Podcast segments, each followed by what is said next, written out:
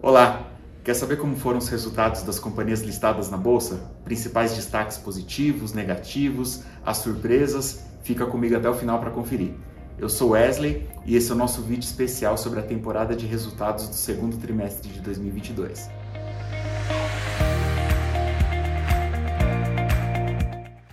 Para você que está interessado sobre investimento em ações, não se esqueça de se inscrever no canal e ativar as notificações para sempre ficar atualizado sobre os nossos conteúdos. Agora bora para o que interessa. Bom, para ficar mais organizado, eu vou quebrar esse conteúdo por setores. Inclusive, a marcação vai ficar aqui na linha do tempo do vídeo para quem quiser ir direto para um setor de interesse. Então, bora começar com o setor financeiro, que hoje é o setor mais representativo da bolsa, com cerca de um quarto do peso do Ibovespa. Nossa avaliação geral foi que a temporada de resultado para os bancos foi positiva. A gente já esperava que esse movimento mais recente de elevação de juros ele fosse pressionar um pouco o resultado de tesouraria, mas em contrapartida a gente teve um movimento bem positivo em relação à evolução da carteira de crédito dos bancos. Óbvio que a gente passou a monitorar com esse crescimento de carteira a evolução tanto da inadimplência quanto do nível de provisionamento. Então, nossa avaliação geral foi que quem navegou melhor conciliando crescimento de carteira, inadimplência e nível de provisão sob controle e boa receita de serviços acabou se dando melhor. O destaque dessa temporada do segundo trimestre entre os bancos privados que a gente cobre foi o Itaú, justamente porque foi o banco que conseguiu conciliar um bom nível de provisão inclusive menor quando a gente compara com o Bradesco e Santander, por exemplo, com maior resultado de tesouraria. Isso, de forma geral, faz com que a nossa perspectiva para esse restinho de ano dos resultados dos bancos seja neutra, porque a gente espera no cenário base uma leve piora da inadimplência e isso vai ocasionar uma subida nos níveis de provisionamento que pressiona um pouco os resultados dos bancos. Cabe o link aqui com o cenário macro. A nossa perspectiva hoje é neutra, mas ela pode mudar para positiva à medida que os indicadores ou a expectativa em relação aos indicadores macroeconômicos melhore ao longo do tempo. E a gente já tem visto isso acompanhando os relatórios focos do Banco Central. Eu vou passar agora para a siderurgia e mineração, que tem um link com o cenário externo mais forte e com o comportamento do preço de commodities. A Vale, que hoje é a empresa com maior peso individual da bolsa, trouxe um resultado aquém das nossas expectativas, com volumes mais fracos e margens pressionadas. Aqui cabe mencionar que o resultado da Vale tem uma correlação muito importante com o mercado chinês. E o mercado chinês tem passado por um momento difícil, justamente por conta da política de Covid-0 e do impacto que isso tem na perspectiva de crescimento econômico chinês, que hoje é o maior demandante de minério de ferro no mundo. O destaque positivo, por outro lado, ficou por conta da Gerdau, que é, apresentou um resultado acima do que a gente esperava, justamente por conta de uma demanda mais forte em mercados, no caso da Gerdau, é, principalmente na América do Norte, e preços com condições mais favoráveis para as margens da companhia. Para esse restinho de segundo semestre, a gente espera um quadro bem difícil para as empresas do setor, justamente por conta da desaceleração chinesa e do reflexo disso no preço do minério de ferro. Isso deve trazer bastante volatilidade. Mas mesmo assim, a gente continua mantendo Vale e Gerdau como as nossas principais indicações do setor. Continuando em commodities com papel celulose, a nossa avaliação em relação ao resultado do segundo trimestre foi positiva para Suzano e Clabin. As companhias conseguiram maiores volumes e melhores condições de preço das commodities. Isso trouxe é, números bastante favoráveis. Essa visão positiva ela permanece para esse restinho de ano, mas aqui a gente começa a monitorar o risco, principalmente nas regiões mais demandantes de celulose ou demandantes dos produtos da Clabin da Suzano, que são Estados Unidos e Europa. Há um risco de recessão que o mercado precifica por lá e a gente precisa ficar atento. Passando para alimentos e bebidas, principalmente as companhias mais expostas à proteína animal, foram beneficiadas de um câmbio médio mais alto, que favoreceu o volume de exportações. O destaque desse trimestre ficou por conta de Minerva, que conseguiu entregar resultados recordes, principalmente por conta de uma demanda internacional mais aquecida para carne bovina.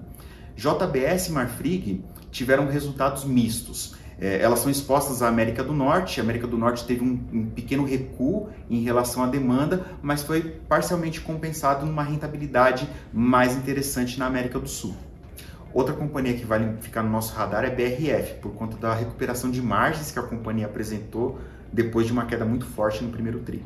Nossa perspectiva para o segundo semestre para essas companhias segue positiva, repetindo um pouco da performance do primeiro semestre e ancorada na expectativa de exportações mais aquecidas e aqui na América do Sul, em função da melhora do ciclo do gado com mais bovinos para abate, que é um componente de custo importante para essas companhias. Nesse cenário, a nossa preferida é a JBS. No agronegócio, o nosso destaque é a SLC. A companhia entrou no Ibovespa recentemente, tem resultados consistentemente positivos, com demanda mais alta, preço de commodities mais alto, que é no caso da SLC positivo. O fator de risco para ela é o efeito climático. Então a gente tem que monitorar esses eventos de clima justamente porque, além de trazer volatilidade, eles podem é, beneficiar ou prejudicar os níveis de produtividade da companhia. Agora, passando para o segmento de óleo e gás, que também é um dos mais importantes da bolsa, os números vieram positivos de uma forma geral. Aqui é altamente noticiado o preço do petróleo em patamares super elevados e câmbio. Isso fez com que a Petrobras, principalmente a Petrobras, apresentasse resultados recordes.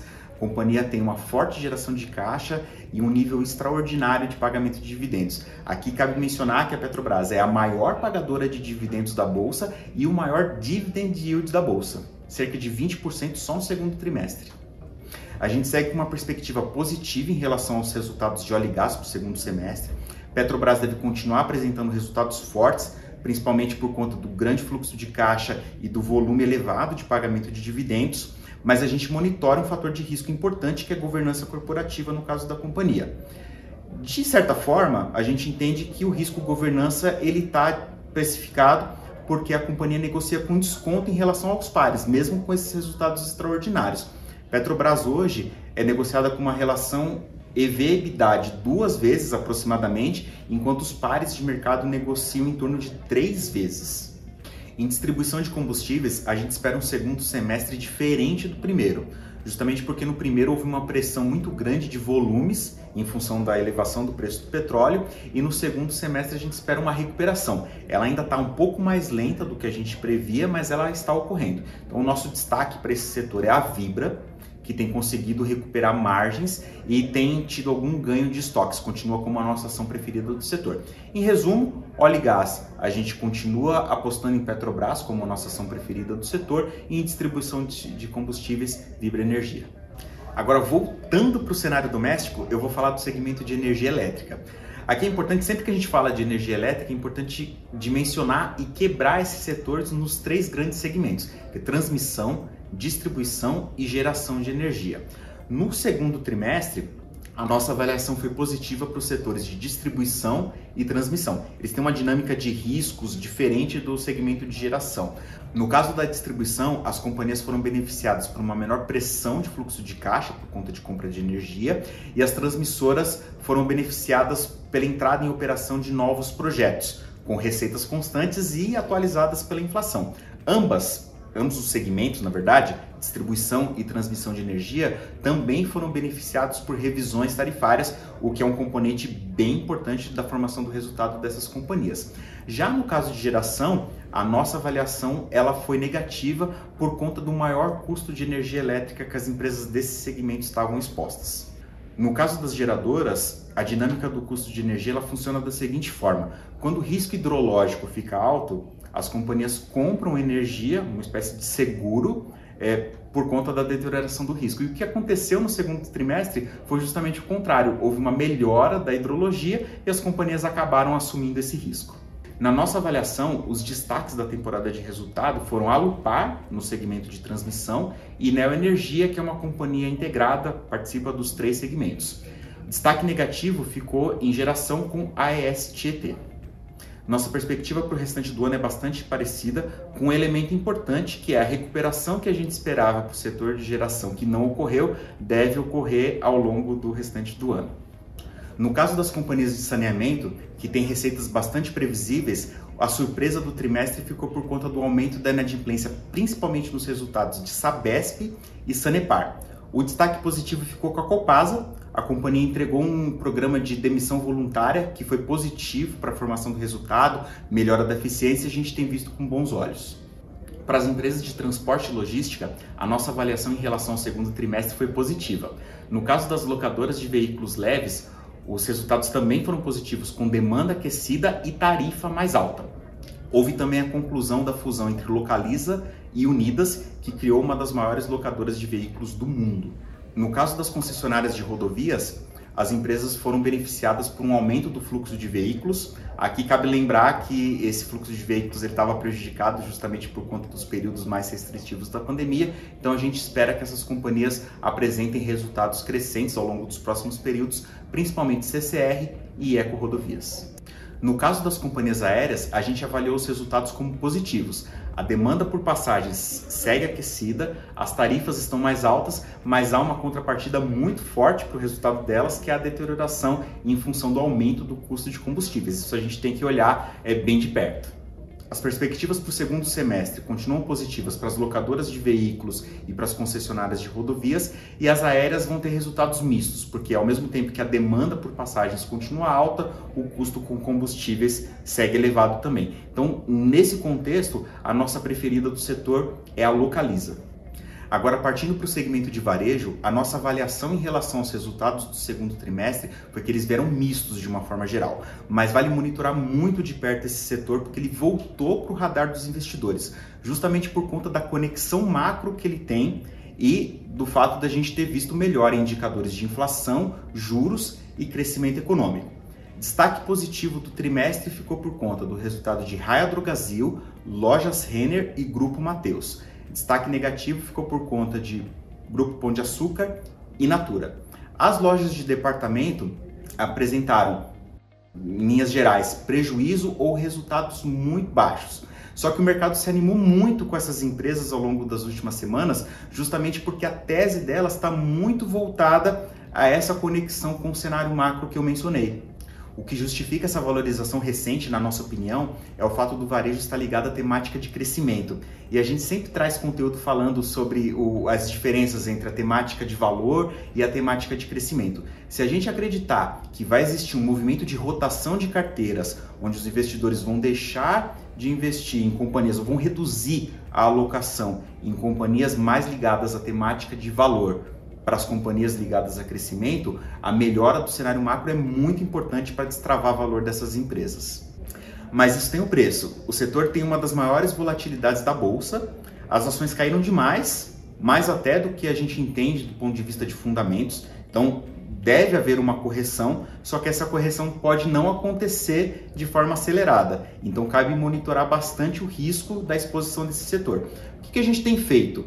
É, ao longo dos últimos meses, a gente passou a incorporar nas nossas indicações mensais empresas voltadas ao segmento varejo, voltadas à temática de crescimento, para compor nossas carteiras, fazendo um, uma migração gradativa dessa tese de valor para a tese de crescimento. Então é importante acompanhar todos os meses o que a gente produz é, de conteúdo a respeito é, dessas temáticas de investimento. Agora, para fechar com o setor imobiliário, a tese é muito parecida com a de varejo quando a gente fala sobre a temática de crescimento. Os resultados, de forma geral, eles foram mistos. As companhias apresentaram um custo de construção mais elevado, só que ao mesmo tempo, do ponto de vista de lançamento, elas conseguiram reprecificar positivamente é, o, os novos empreendimentos. Para quem está mais exposto aos programas governamentais, tem uma expectativa de melhora das condições de compra, principalmente por conta de alterações em faixas desses programas e por conta de aumento de subsídios. Então, esse setor, junto com o varejo, é um que deve voltar para o radar dos investidores. Você deve estar imaginando, e com razão, que existem outros setores mas a ideia desse vídeo foi justamente trazer um resumão daqueles segmentos que a gente entende que são os mais relevantes na visão da maioria dos investidores, mas para ter um termômetro de como foi a temporada de resultados e o que a gente espera mais para frente. Eu convido você a conferir a análise de dezenas de empresas no nosso site bb.com.br/análise. Tudo que eu falei está detalhado lá em diversos relatórios. Agora eu quero saber de você. Gostou do conteúdo? Em quais setores você está investindo e por quê? Deixa aqui nos comentários. Eu fico por aqui e encontro você no próximo vídeo. Até mais!